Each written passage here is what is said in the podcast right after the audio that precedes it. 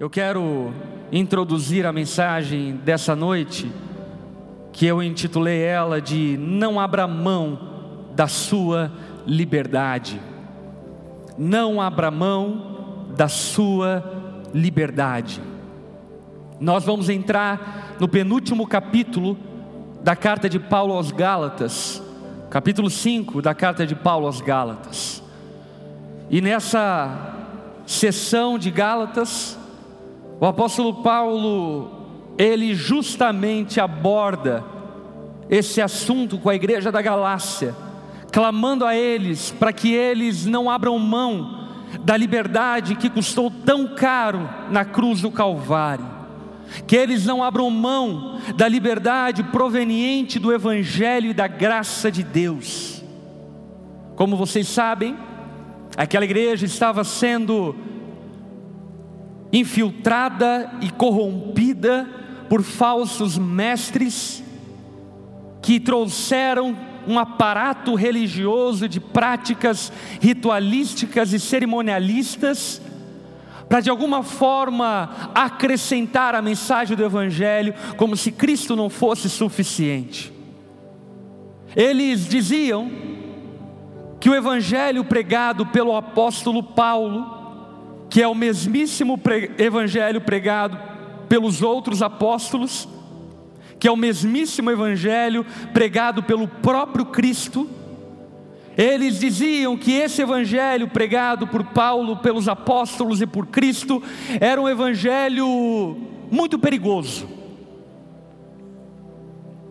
Porque a afirmação deles é que se as pessoas apenas entendessem, compreendessem em que em Cristo elas são salvas e libertas e livres da condenação do pecado e recebem de Deus o dom da vida eterna, além da filiação e da adoção dos filhos de Deus, eles pensavam que se a mensagem se resumisse a isso, isso daria vazão para práticas libertinas, para uma vida imoral, para mergulhar na lascívia e na imoralidade daquela igreja na Galácia, assim como muitos hoje pensam.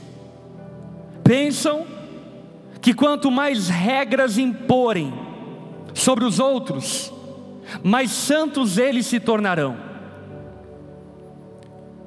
Quanto mais observâncias, mais roupas, mais rituais, mais compromissos, mais práticas religiosas as pessoas tiverem, mais santas e melhores elas se tornarão. Mas está aí a história, e os monastérios, os seminários, e tantas outras práticas de exclusão social praticada pela igreja, para nos comprovar que não, regras, rituais, não podem purificar e transformar o ser humano.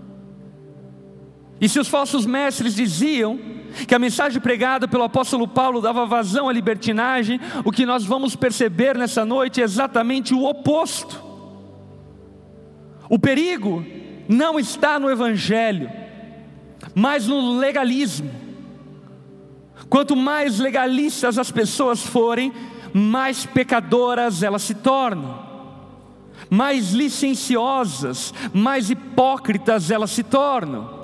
A força do pecado são as muitas regras, e é óbvio que aqui nós não estamos falando sobre a ética cristã, não estamos falando sobre o padrão moral de Deus, mas nós estamos falando sobre essa complementação, sobre essa suplementação da vida cristã que muitos vivem.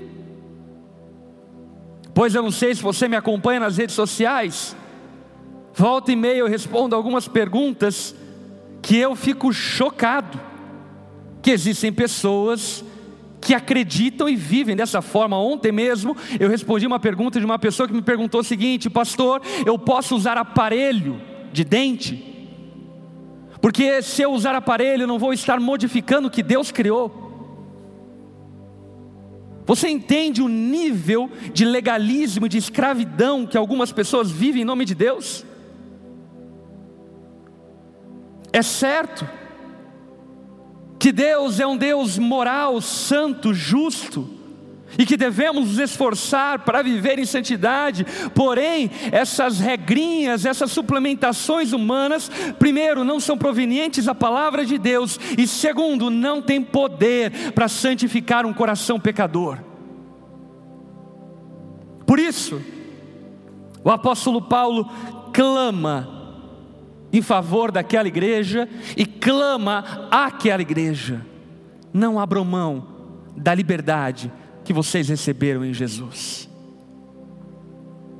Para falarmos sobre isso, eu quero ler com você Gálatas, capítulo 5, versículo 1. Se você estiver com a sua Bíblia aí, abra para que você possa acompanhar.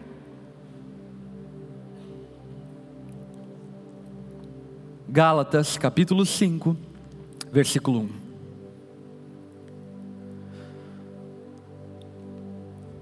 Portanto, o apóstolo Paulo usa essa conexão com o fim do capítulo 4, que foi pregada, pregado na semana passada, quando falamos a respeito do, dos dois filhos de Abraão, Ismael e Isaac. Quantos se recordam disso? E então, o apóstolo Paulo, depois de dizer isso, olha, agora que vocês entenderam que não são Ismael, que vocês são Isaac, são filhos da mulher livre, herdeiros de Deus, portanto, permaneçam firmes, fincados, arraigados nessa liberdade, pois Cristo verdadeiramente nos libertou. Não se submetam novamente à escravidão da lei. O apóstolo Paulo está apontando nesse versículo para a libertação operada por Cristo em nós. E quando o apóstolo Paulo fala a respeito dessa verdadeira libertação que recebemos, necessariamente ele está usando o background de que todos nós éramos escravos e, portanto, precisávamos ser libertos. Éramos escravos do quê?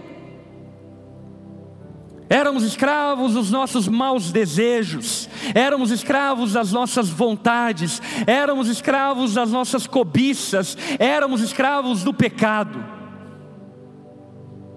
E o que o apóstolo Paulo diz é que essa condição de escravidão foi perpetuamente e eternamente resolvida por Cristo na vida de todos aqueles que creem. Todos aqueles que creem verdadeiramente em Cristo são de uma vez por todas libertos. As algemas caem, as celas se abrem e uma vida de liberdade nos é concedida. Anteriormente, fora de Cristo, estávamos aprisionados aos princípios elementares dessa vida, lançados à nossa própria sorte vivendo conforme o nosso próprio entendimento, seguindo as inclinações do nosso coração, sendo escravos de nós mesmos.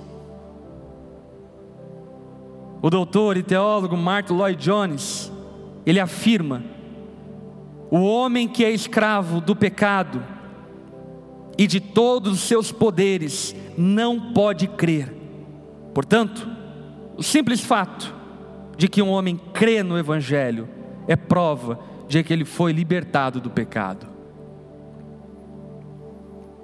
Martin Lloyd Jones faz essa conexão com as palavras do apóstolo Paulo, denotando a nossa condição anterior de incapacidade, de insuficiência, de prisão e de escravidão lançado às nossas próprias sortes, aprisionados aos nossos próprios pensamentos e desejos. Porém, Cristo entrou na nossa história. Ou talvez Cristo esteja entrando na sua história. E quando simplesmente cremos na mensagem do Evangelho, na boa nova de Cristo, de que Ele é o Salvador e de que por meio dele podemos ser livres, nós passamos a experimentar a verdadeira liberdade dos filhos de Deus. Cristo verdadeiramente nos libertou. Em Cristo, somos verdadeiramente livres.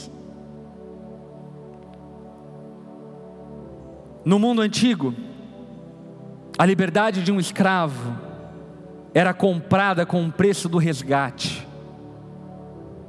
O senhor de escravos ia e comprava um escravo com resgate, e então aquele escravo passava a ser a propriedade dele. Porém, o que o apóstolo Paulo está falando é algo ainda mais sublime do que apenas sermos libertos de um senhor tirano que é o pecado. O que o apóstolo Paulo está dizendo é que através de Cristo somos verdadeiramente livres, ou seja, Cristo não apenas nos comprou, mas Ele nos fez seus filhos.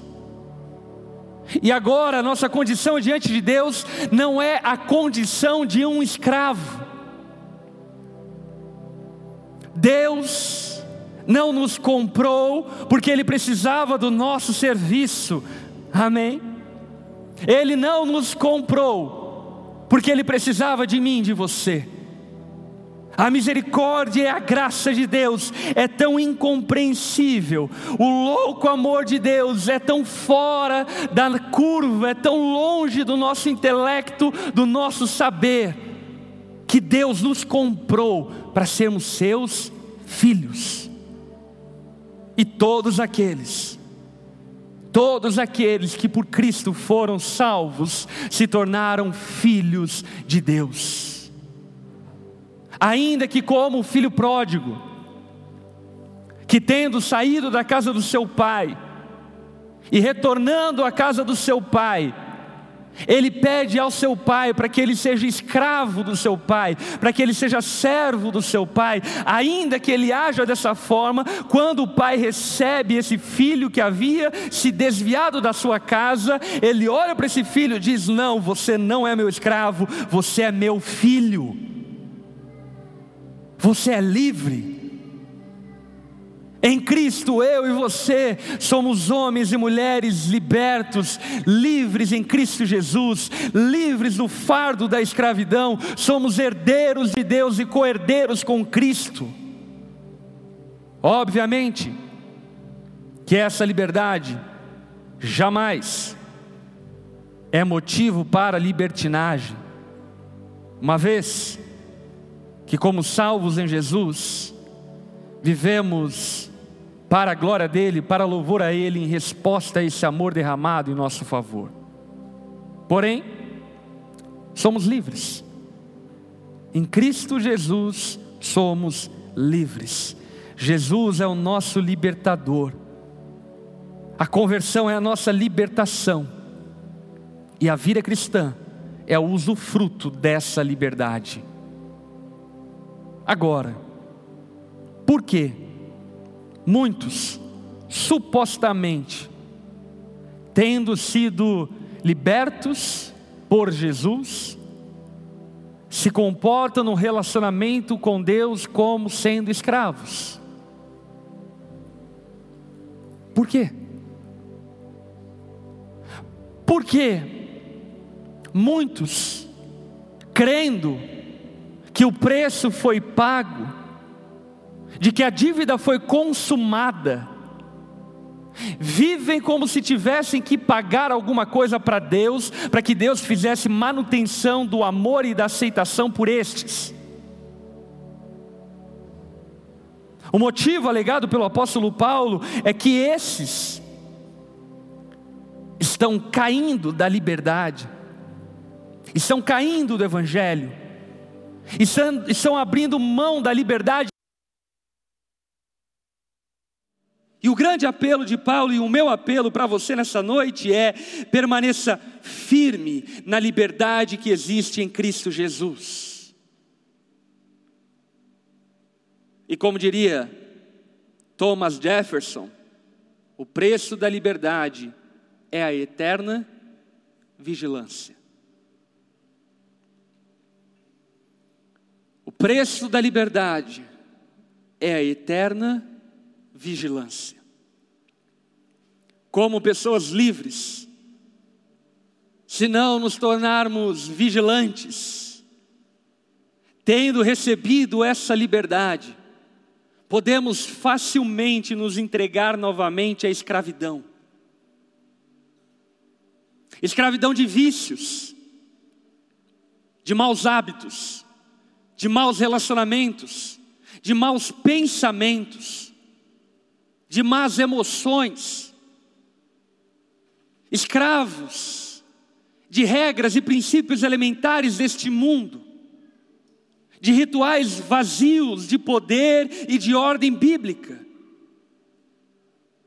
Escravos de crentices, santarrices e predições humanas, atribuindo o favor de Deus, a bênção de Deus,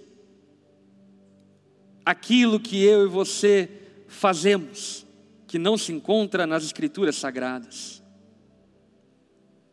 Devemos permanecer firmes na liberdade, assim como um carvalho permanece firme na terra, e ele não se prende apenas com as suas raízes ao chão para resistir contra a tempestade, mas ele também se prende com as suas raízes ao chão para dela extrair vida.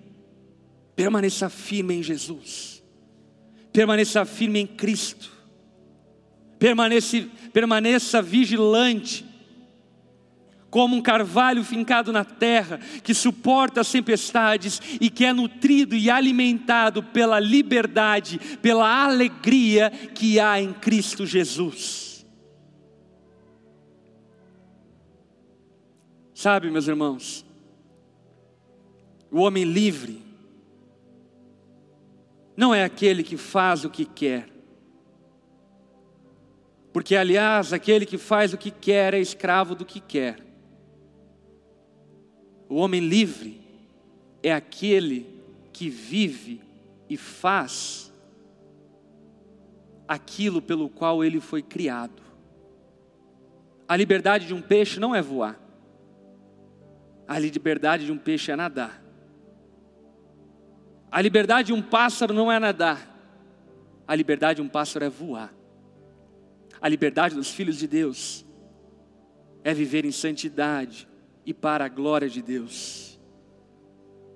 Portanto, não caiam dessa liberdade. Não usem da religião como motivo de vanglória e performance mas usem da vida cristã como usufruto da liberdade que você recebeu. Ei, meu irmão, foi aberto um novo e vivo caminho até a presença do nosso Pai. Eu e você podemos ter comunhão com o eterno. Você já imaginou tamanha graça?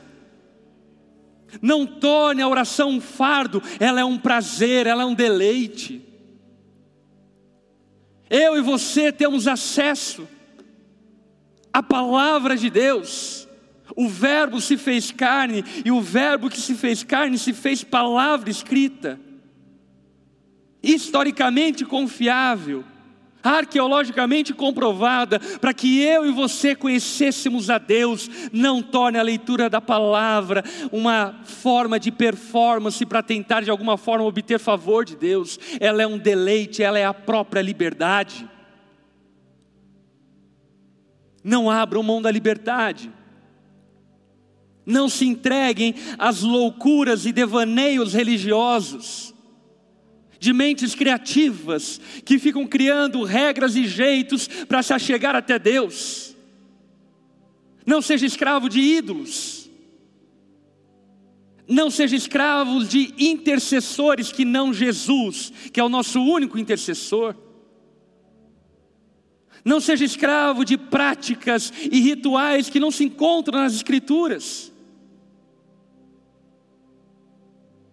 Não seja escravo de regras e imposições postas sobre nós por homens, e muitas vezes mal intencionados, como aqueles falsos mestres que queriam roubar a liberdade dos filhos de Deus. Vamos continuar o texto bíblico, versículo 2. Prestem atenção. Paulo está dizendo: não abram mão da sua liberdade. Thomas Jefferson fala: o preço da liberdade é a eterna vigilância. E agora Paulo diz: preste atenção, abra os seus olhos, perceba, veja as coisas ao seu redor, não seja tolo, não seja arrastado de um lado para outro, por todo o vento de doutrina, por toda a bobagem que é dita por aí. Pelo amor de Deus, não vá comprar feijão para curar sua Covid. Não seja escravo de coisas meramente humanas, concepções antibíblicas, fruto da cobiça e da arquitetação de mentes. Amém. Preste atenção. Eu, Paulo, lhes digo: se vocês se deixarem ser circuncidados, Cristo de nada lhes servirá. Volto a dizer: todo aquele que se deixa ser circuncidado deve obedecer a toda a lei. Pois se vocês procuram tornar-se justos diante de Deus pelo cumprimento da lei, foram separados de Cristo e caíram para longe da graça de Deus. O apóstolo Paulo, nesses três versículos, ele aponta para o caminho do legalismo. O legalismo, como falamos em semanas anteriores, é toda ideia de acréscimo à suficiência do Evangelho de Cristo. O legalismo é, por definição, uma tentativa de acrescentar algo à obra completa de Cristo, é confiar em qualquer outra coisa senão em Cristo e em Sua obra realizada em nosso favor. E diante disso, o apóstolo Paulo é muito severo em nos dizer: ou Cristo, ou a lei, ou a graça, ou a lei. Não tem como caminhar com essas duas coisas andando no mesmo carro. Pastor, o que você está dizendo? Você está dizendo que nós devemos pegar a lei, rasgar ela e jogar fora? Pelo amor de Deus, não faça isso. Na verdade, isso é uma heresia chamada antinomismo. O que o apóstolo Paulo que eu estou dizendo para você é que a lei não é um caminho seguro para a salvação. Portanto, se apoiar em práticas, em boas obras, em caridade, em solidariedade, em religiosidade, para que Deus possa te amar e te salvar, não é um caminho seguro, pelo contrário, é um caminho certo de condenação vindoura. E diante disso, o apóstolo Paulo combate aquilo que para aqueles dias era um símbolo do legalismo, a circuncisão. A circuncisão era uma prática estabelecida por Deus desde o patriarca Abraão como forma de aliança, de memória e lembrança da aliança, que simbolizava a aliança que Deus tinha com o seu povo. A criança, até o oitavo dia, deveria cortar o seu prepúcio e dessa forma, então, ter a aliança registrada em seu corpo como pertencente ao povo de Deus e a aliança de Deus. Porém, quando Cristo vem, o apóstolo Paulo e os apóstolos demonstram de maneira clara que a verdadeira circuncisão que nós vivemos é do coração. A aliança de Deus é registrada no nosso coração. E portanto, por esse motivo, tanto a circuncisão quanto as outras práticas cerimonialistas, ritualísticas do Antigo Testamento não devem ser mais praticadas. Por quê? Porque elas apontam para Cristo, que as cumpriu definitivamente. Por esse motivo, nós podemos comer carne de porco, porque isso fazia parte da lei cerimonial. Tem muito crente maluco que não sabe ler a Bíblia e diz: Ah, lá no Antigo Testamento diz que não pode comer carne de porco. E aí você fala que pode isso, mas não pode aquilo. Você manipula as Escrituras. É claro que não.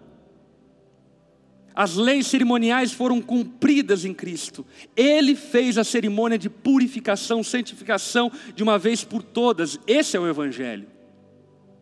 E portanto, a circuncisão, depois de Cristo permanecendo, ela não era apenas uma prática cultural, mas ela era um símbolo teológico. Qual era o simbolismo teológico da circuncisão? de que se eu cortar o meu prepúcio, Deus vai me amar e me aceitar como seu filho. É isso que o Evangelho diz? Não. Nós somos aceitos pela graça de Deus por meio da fé. Isso não vem de vós, é dom de Deus. Não vem por obras para que ninguém se glorie. É dom de Deus. Portanto, o apóstolo Paulo, ele não estava muito preocupado com tradições e culturas pontuais e regionais. Ele estava preocupado pelo fato de que a circuncisão, quando operada naqueles dias, simbolizava a confiança no esforço humano e não na graça de Deus. E por isso o apóstolo Paulo diz veementemente: olha, você escolhe ou se circuncida ou crê em Jesus. Os dois não tem como. Ou você caminha pela graça, ou você caminha pelo seu próprio mérito, ou você se apresenta diante de Deus dizendo que Cristo é suficiente, ou você se apresenta diante de Deus mostrando um relatório de boas obras. Quais você quer viver? Qual caminho você quer trilhar? Ou a graça, ou a lei, ou Cristo, ou a tentativa pretensa humana de tentar persuadir a Deus a nos amar através da nossa performance. E o apóstolo Paulo, então, dá uma apimentada no assunto, quando, depois de deixar claro que não é possível caminhar com Cristo, e fundamentado sobre a escravidão da lei como base para a nossa aceitação, ele fala algo fundamental. Ele afirma que a lei exige totalidade. O apóstolo Paulo está dizendo o seguinte: olha, se você decide não confiar em Cristo, se ausentar da fé em Cristo, se ausentar das boas novas do Evangelho e prefere confiar no seu próprio taco, o problema é que você vai precisar cumprir toda a lei. E sabe quem consegue cumprir toda a lei? Jesus. Nós, não.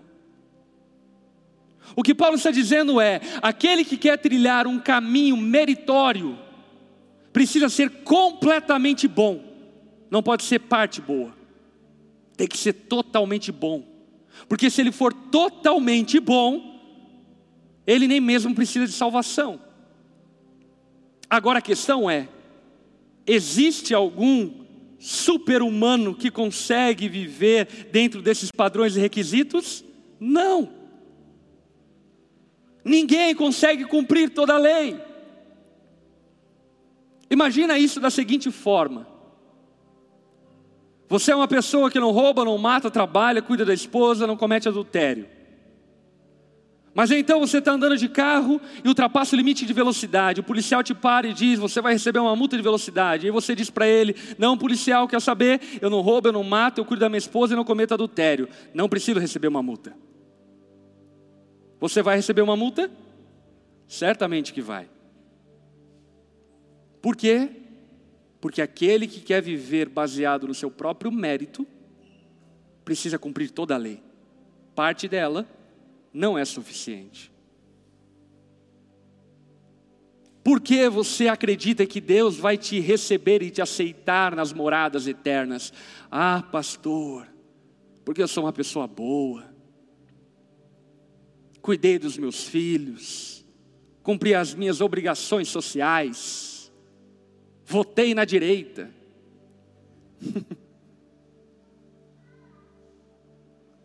Realmente você acha que Deus vai te salvar por base nessas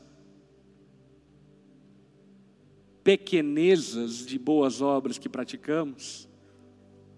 E até inclusive boas obras duvidosas? Porque muitas com motivações espúrias, fundamentadas em vaidade, orgulho, ódio.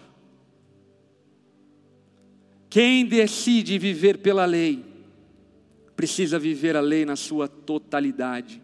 O destino de quem vive com base nos seus próprios méritos é a condenação eminente. Por uma equação muito simples. Acompanhe o raciocínio. Aqueles que confiam na lei, confiam em si mesmos. Aqueles que confiam em si mesmos não podem confiar em Cristo. E aqueles que não confiam em Cristo não serão salvos. Simples assim.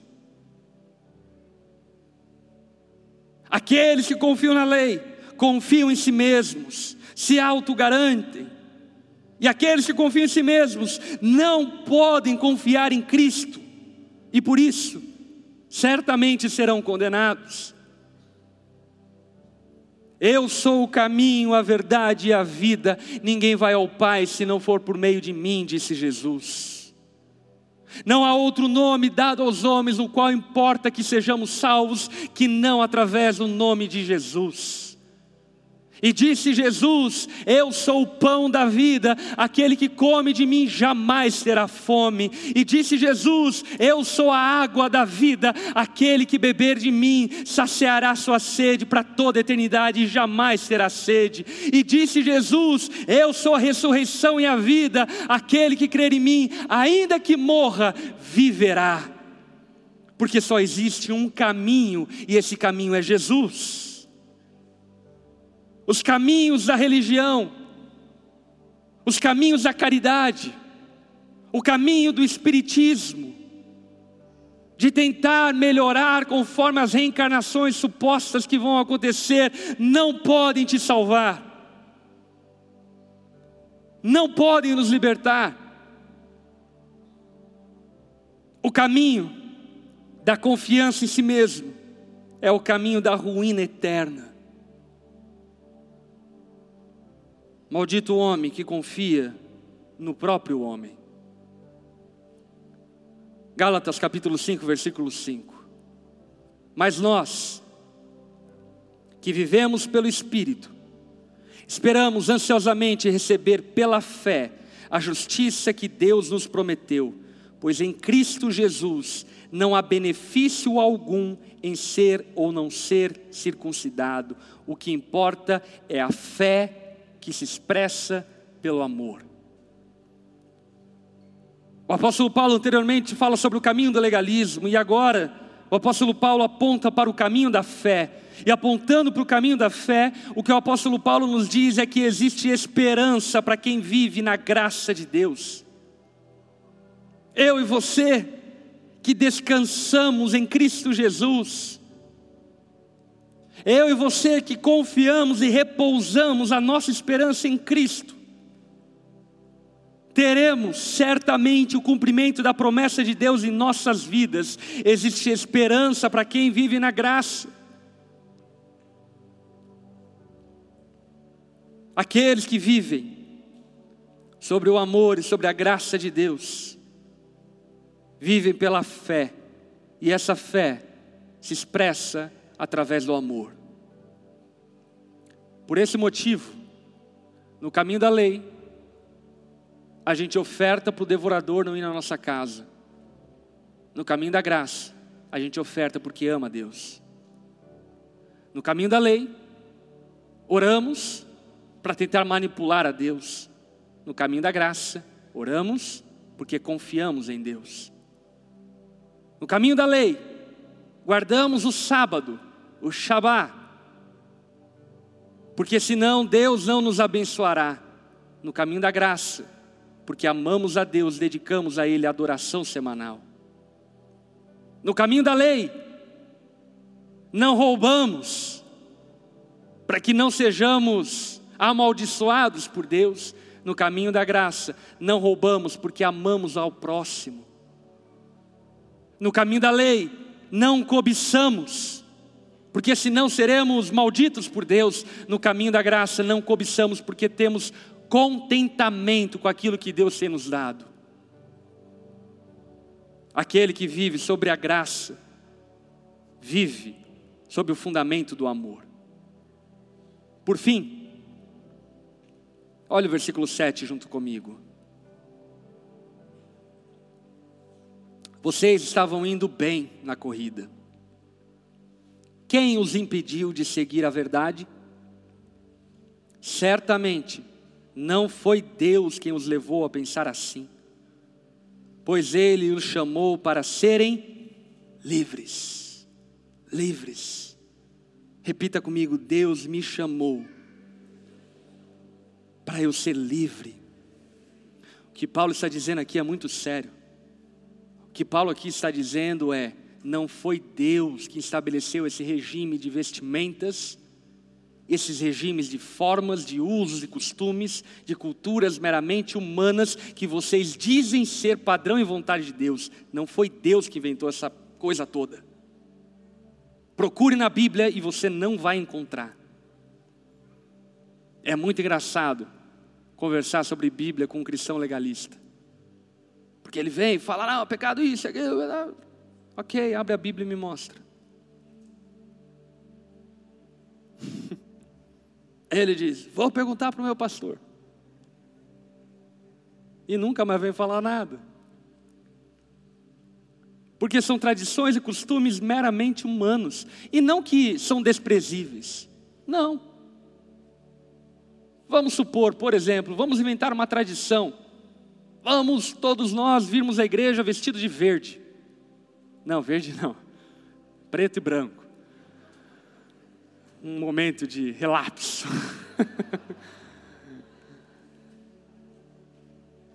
Ok, nenhum problema, é a nossa tradição, é a nossa forma agora. Que ninguém diga que Deus disse para vestirmos preto e branco. Quantos estão entendendo? É isso que Paulo está dizendo. O que Paulo está dizendo é: não foi Deus que ensinou essa palhaçada toda para vocês vocês estão vivendo. E tão opressos, cheios de fardo, com ensinamentos que nunca procederam de Deus. Paulo então diz: um pouco de fermento se espalha por toda a massa. Por isso que ele disse no capítulo anterior: jogue fora todo o legalismo, porque um pouco de legalismo, em pouco tempo, leveda a massa e te torna num legalista intragável, num religioso irrelacionável. Tamanha prisão que você entrou Confio que o Senhor os guardará de crer em falsos ensinamentos. Eu também confio no nome de Jesus, a onda dura será liberta de falsos ensinamentos. Amém. Aquele que os perturbar, seja ele quem for, será julgado. Irmãos, eu ainda prego que vocês devem ser circuncidados, como dizem alguns, por que continua a ser perseguido? Hum. Se eu não pregasse a salvação exclusivamente por meio da cruz, ninguém se ofenderia esses sujeitos que os perturbam deveriam castrar a si mesmos. É o momento de escorregada apostólica. e Paulo está dizendo: é, olha, estão falando para cortar o prepúcio, quer saber? Corta logo tudo, castra esses infames. Tamanha indignação que o apóstolo Paulo tem com esses homens, que naquele contexto e como nos nossos dias tentam usurpar a liberdade concedida por meio de Cristo. Os falsos mestres serão condenados, porque perturbam a igreja e porque espalham boatos que não são verdadeiros. Portanto, que nós preservemos a liberdade que recebemos em Cristo Jesus. Não abra mão da sua liberdade não abra mão dos seus direitos como filho. E para encerrar, eu quero contar uma história familiar, um episódio que aconteceu essa semana. Eu estava em casa E aí a Lari, minha esposa, chegou para mim e falou: Amor, olha só, chegou aqui no meu e-mail alguns recibos de compra de jogo online. Você comprou alguma coisa? Eu falei: Não, comprei nada. Não, chegou aqui. Você não autorizou as crianças a comprarem alguma coisa? Não. Enfim, não era um valor muito alto, mas era um valor, era 40 reais. Não. Vamos tirar limpa essa história. Porque quem fez isso, como é conta Apple familiar, comprou e autorizou pelo celular da Lari, minha esposa. É um pecador de primeira. É quase doze homens um segredo. Vamos lá, vamos fazer aqui a indagação e colocar essa criançada na parede. Comecei pelo Zay, irmão mais novo. Cheguei para o Zay e falei: Zay, você viu aqui esse recibo? Você comprou alguma coisa no, no celular que o papai não deixou? Ele olhou para mim e falou: Não, papai, você sabe que eu nunca vou comprar alguma coisa que você não deixa.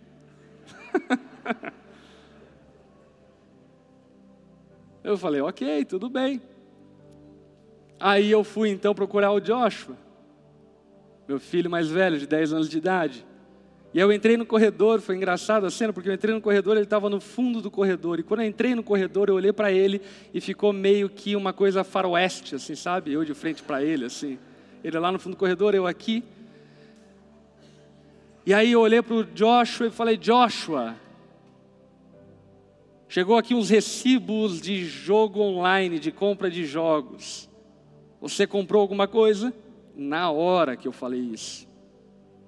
Ele baixou a cabeça assim e falou: Pai, eu vou te pagar.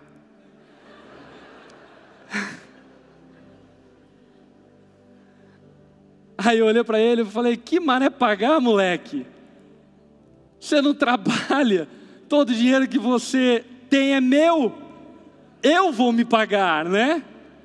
Você não produz nada. Aí ele olhava para mim e falava: Não, pai, eu vou te pagar. Eu falei, filho, olha aqui, você não tem como me pagar. E sabe, muitas vezes nós nos comportamos com Deus da mesma forma. Atitude legalista, eu vou pagar. Tem como pagar pecado? Tem. Quantas ave-marias pagam adultério? Quantas romarias Quantos sacramentos são capazes de substituir um xingamento, uma ofensa? Agora multiplique isso por um zilhão que você deve ter cometido hoje. É possível pagar Deus? Por isso que quem entende o Evangelho dá risada de alguém que é legalista. Por dentro eu sempre dou risada. Porque eles realmente têm a pretensão de retribuir a Deus aquilo que é impagável.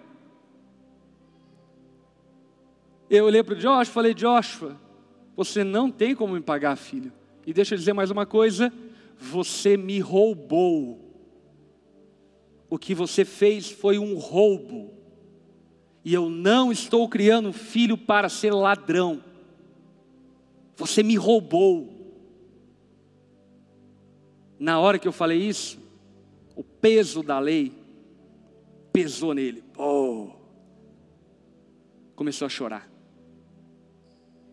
Ele olhou para mim e falou: Pai, já faz dois dias que eu não consigo dormir. Que eu fico orando, pedindo para Deus me perdoar, porque eu acho que Ele não vai me perdoar.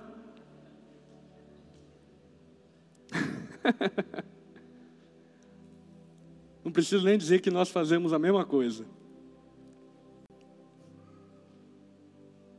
Desconfiando do amor de Deus, da segurança que temos em Jesus. Eu olhei para o Joshua e falei: Joshua, primeiro, você não tem como me pagar. Segundo, você roubou. Terceiro, se você fizer isso mais uma vez, você vai ser disciplinado e eu vou tirar teu computador. E quarto, eu te amo. E nada vai mudar isso, nunca. Você pode fazer o que você quiser, você sempre vai ser meu filho. Quando você errar, porque eu te amo, você vai ser disciplinado. Quando você acertar, porque eu te amo, eu vou te honrar porque você acertou. Mas o meu amor por você não muda por aquilo que você faz ou deixa de fazer. Eu sou seu pai e você é meu filho amado. Eu abracei ele, ele ficou chorando e tal. E aí depois disso, enfim, eu fui para a cozinha. A Lari foi lá conversar com ele pouco. Ele estava chorando compulsivamente. E aí era a hora do almoço. Zayn sentar na mesa, a Lari sentar na mesa. Cadê o Josh? O Josh não vem, cadê o Josh? Josh, Josh, Josh não vinha. Fui para o quarto dele. Cheguei lá no quarto dele. Ele estava no cantinho de cócaras, chorando. Eu falei, filha, é hora do almoço. Ele olhou para mim e falou: Não, pai, traz um almoço aqui. Legalista dramático, né? traz o almoço aqui porque eu estou com vergonha.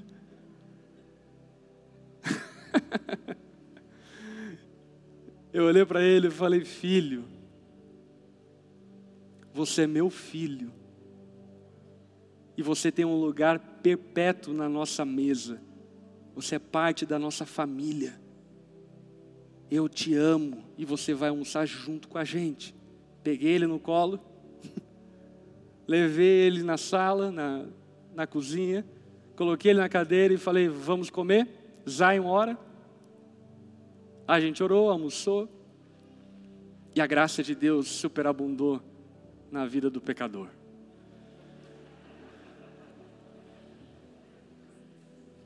Por que eu estou contando essa história? Porque ela ilustra muito bem tudo aquilo que falamos nessa noite. Não abra mão da sua liberdade. Quando você errar e tropeçar, existe um lugar na mesa cativo reservado para os filhos de Deus. Quando você não for tão bom quanto deveria, Deus ainda continua te amando. A presença dele ainda está disponível para você. Quando você não conseguir cumprir as exigências e metas que você mesmo estabeleceu, não pense que Deus te abandonou, porque Ele jamais abandonará nenhum dos seus. Ainda que pai e mãe lhes abandone, eu jamais te abandonarei, diz o Senhor. Portanto, em nome da performance, em nome da meritocracia, em nome da autoaceitação, da vanglória, não abra mão da sua liberdade. Não abra mão da sua liberdade viva a plenitude da liberdade dos filhos de Deus. Amém. Baixe sua cabeça, feche seus olhos.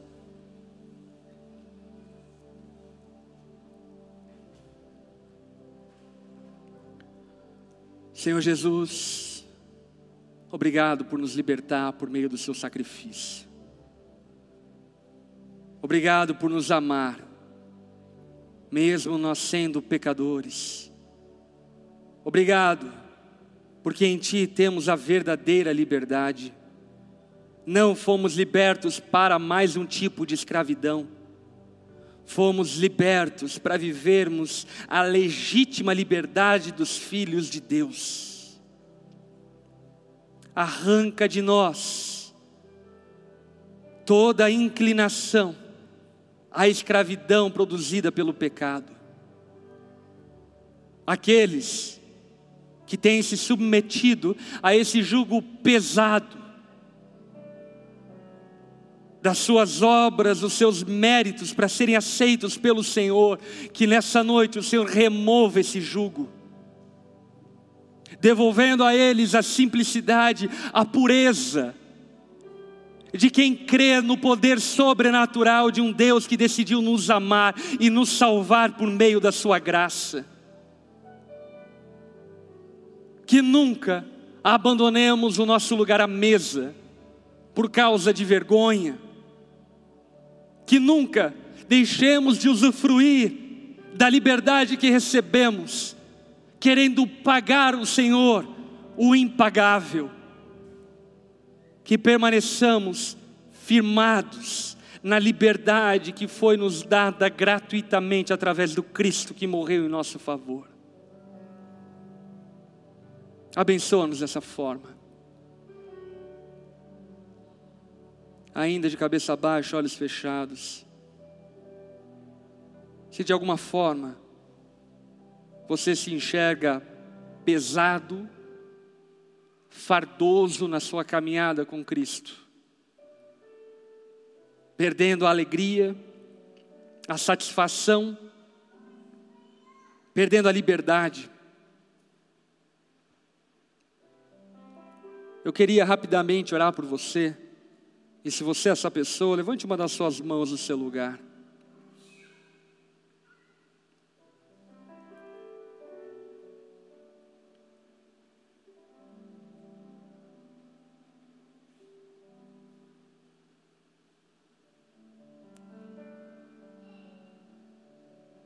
Rapidamente, esses que levantaram suas mãos, coloquem-se em pé.